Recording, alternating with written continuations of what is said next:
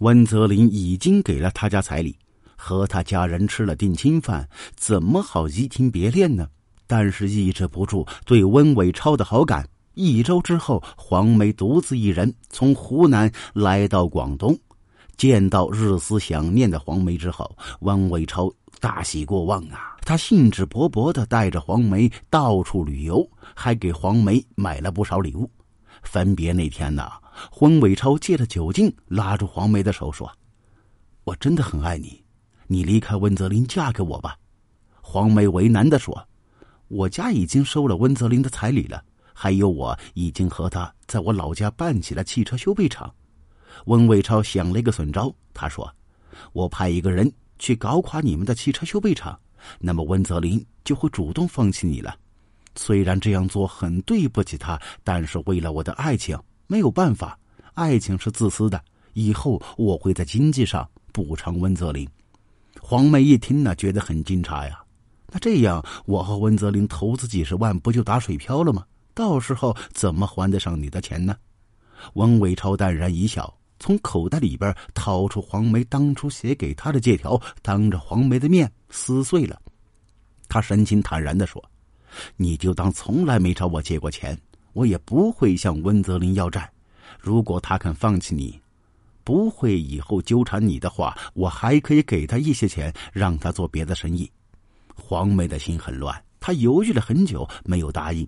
同时，温伟超呢也觉得要真那么做，实在对不住好兄弟，也就没再坚持。当天晚上，黄梅呢恋恋不舍的回到湖南。两千零九年六月二十二日，黄梅啊再次从湖南来到广东。随后，温伟超和他一起去了香港，吃喝玩乐，十分开心。三天之后啊，黄梅呢准备再回到湖南时，温伟超紧紧的抱住了她，怎么都不愿让她走。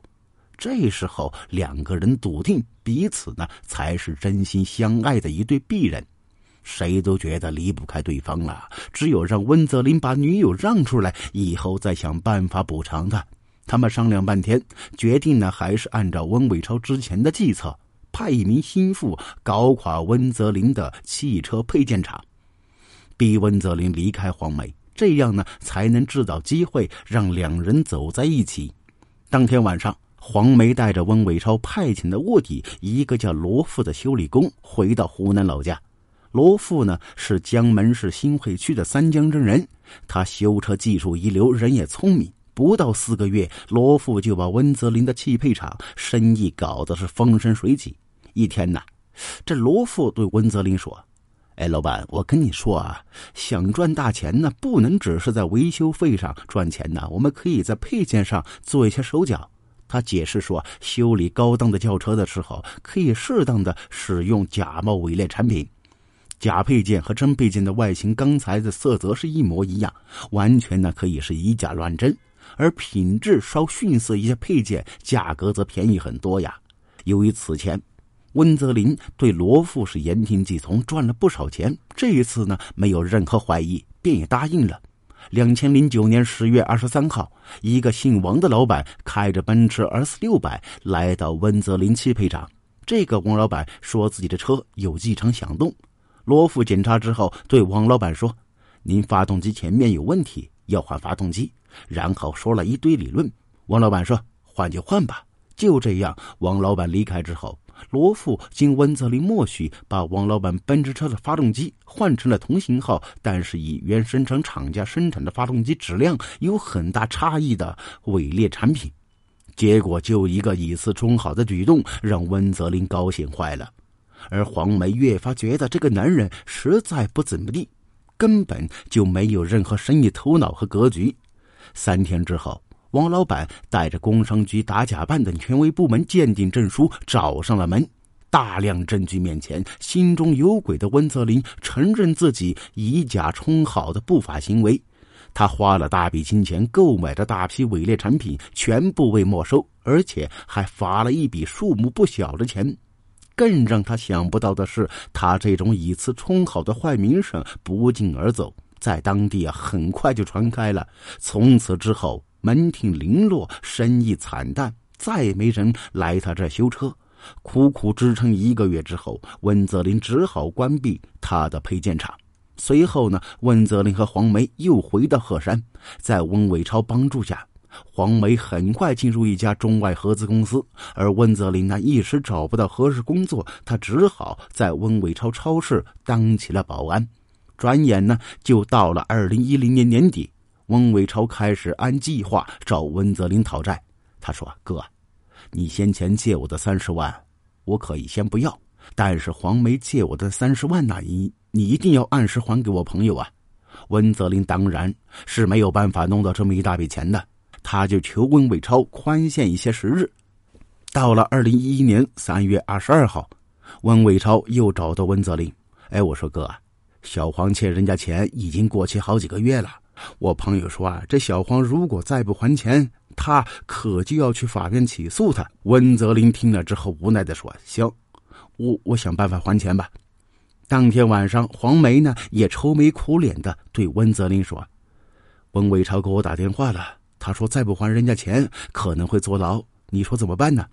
温泽林自然是不知道从哪弄到钱，他只好啊坐在一旁的沙发上，一根烟接着一根烟的抽着，眉头紧锁，一言不发。过了一会儿，黄梅故作无奈的说：“我考虑半天呢，只有一条路，明说吧。”那个温伟超对我有意思，只要我做他女朋友，我欠他朋友的钱，他才会帮我还，这样我才能避免牢狱之灾。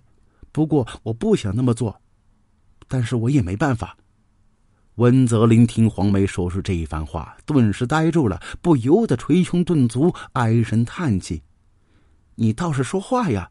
你不是不是想我去坐牢，你才愿意啊？你这个没良心的！”说着，黄梅竟然流了几滴眼泪。当然了，这是鳄鱼的眼泪。过了好一会儿，温泽林才缓缓的说：“我一时也想不出好的办法，那就先按你说的办吧。”他强忍泪水，心里边甚是痛苦。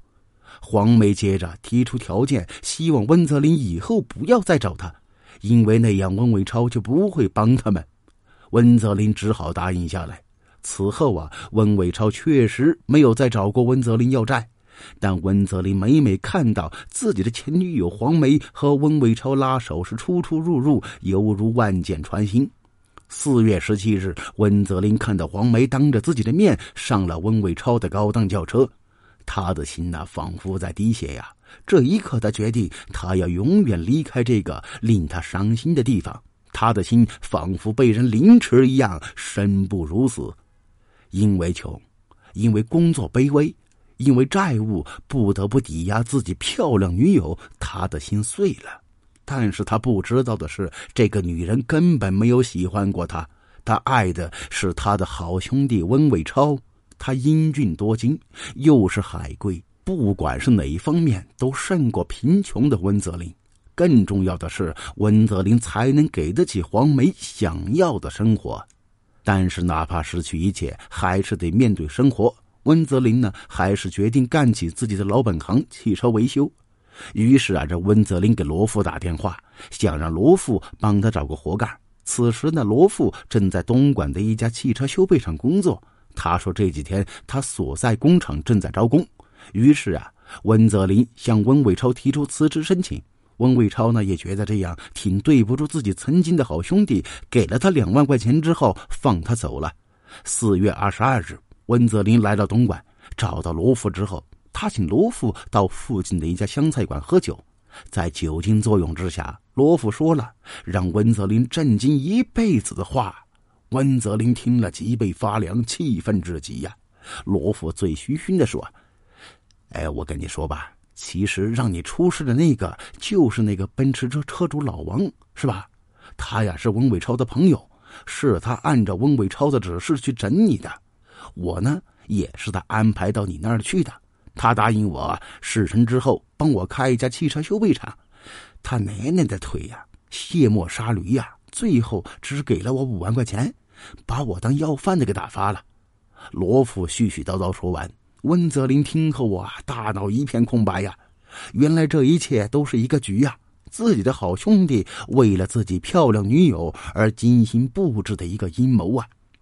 温泽林当即丢下喝得醉醺醺的罗富，连夜返回了鹤山。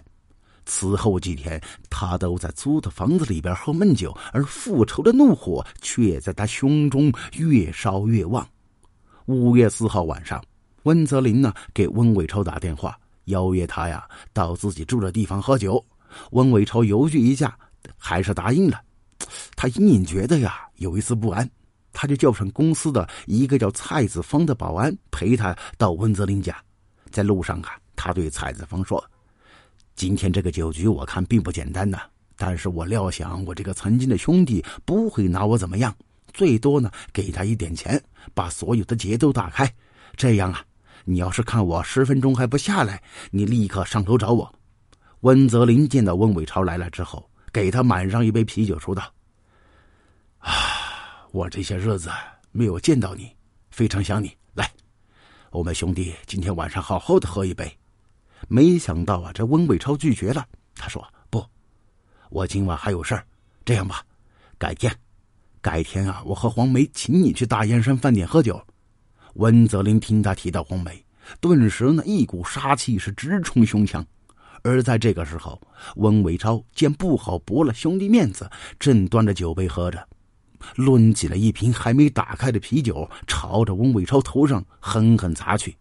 温伟超顿时倒在血泊中啊！过了一会儿，朝着已经无声息的温伟超，温泽林愣了一会儿，找了一把菜刀，往自己腿上砍了几下，随后大声的喊：“救命啊！有人抢劫！”蔡子芳急忙上楼一看，吓坏了，他急忙打了幺二零和幺幺零报警。可是等医生和警察到来之后，发现温伟超呢已经没有生命迹象。之后啊，鹤山市刑警经过调查，认定温泽林是杀害温伟超的凶手。经过审讯，温泽林对自己的罪行是供认不讳。二零一一年五月十一号，温泽林被押往了江门市看守所，等待他的将是法律的制裁。古往今来呀，多少生死兄弟为了同一个女人而反目成仇，一宗宗血案。警示世人，不要染指朋友的女人，更不要对人性深处的阴暗面不以为然。多少人呢？因缺乏道德伦理观而丢掉性命。自古奸情出名案，涉及男女关系，一定呢要谨慎对待，否则呀追悔莫及。好了，这起案件就说到这儿了。感谢您的收听，如果喜欢，别忘了关注订阅，给个好评，谢谢。